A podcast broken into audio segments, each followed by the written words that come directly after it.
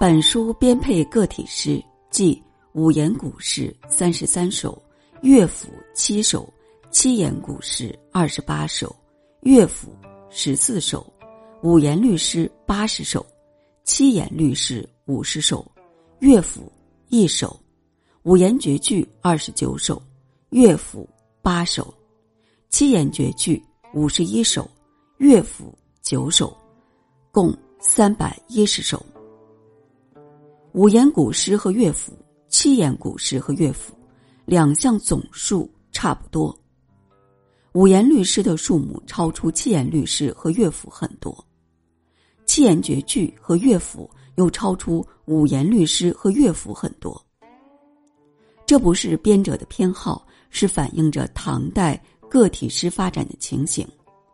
五言律诗和七言绝句做得多，可选的也就多。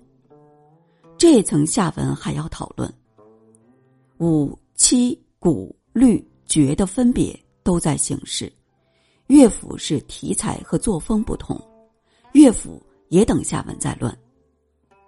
先说五七古律绝的形式，这些又大别为两类：古体诗和近体诗。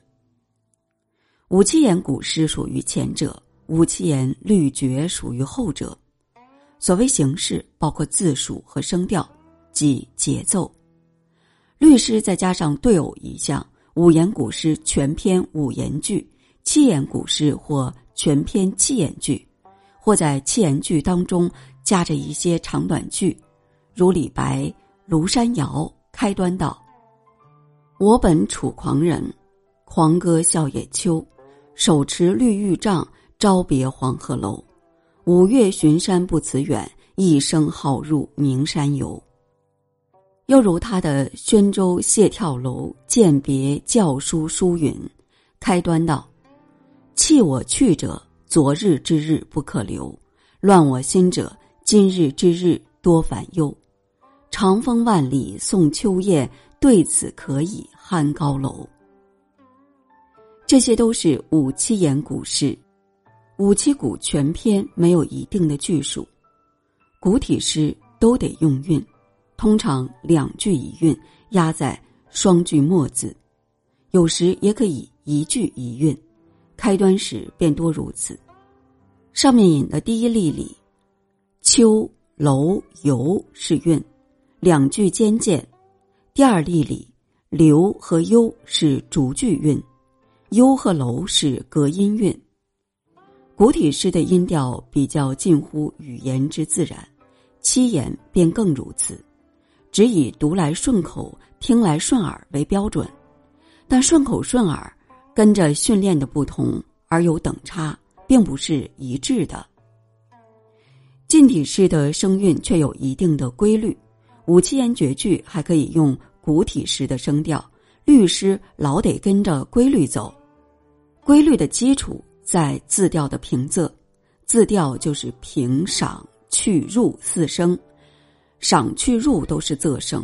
五七言律诗基本的平仄式之一如此。五律，仄仄平平仄，平平仄仄平，平平平仄仄，仄仄仄平平，仄仄平平仄，平平仄仄平，平平平仄仄。仄仄仄平平，七律，平平仄仄仄平平，仄仄平平仄仄平，仄仄平平平仄仄平平仄仄仄平平，平平仄仄平平仄，仄仄平平仄仄平，仄仄平平平仄仄平平仄仄仄平平。即使不懂平仄的人。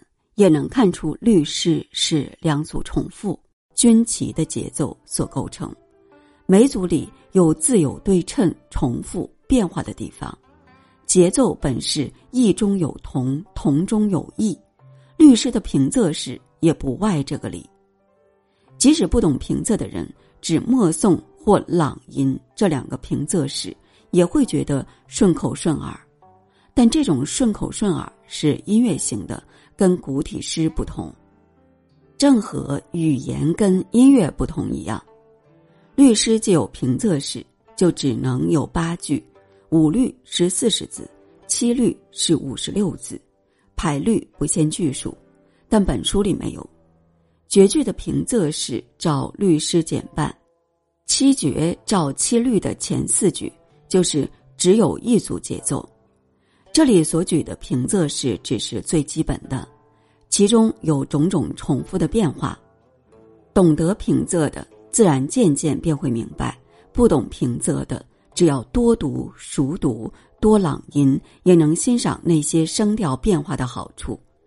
恰像听戏多的人不懂板眼，也能分别唱的好坏，不过不大精确就是了。四声中国人人语言中有，但要辨别某字是某声，却得受过训练才成。从前的训练是对对子，跟读四声表，都在幼小的时候。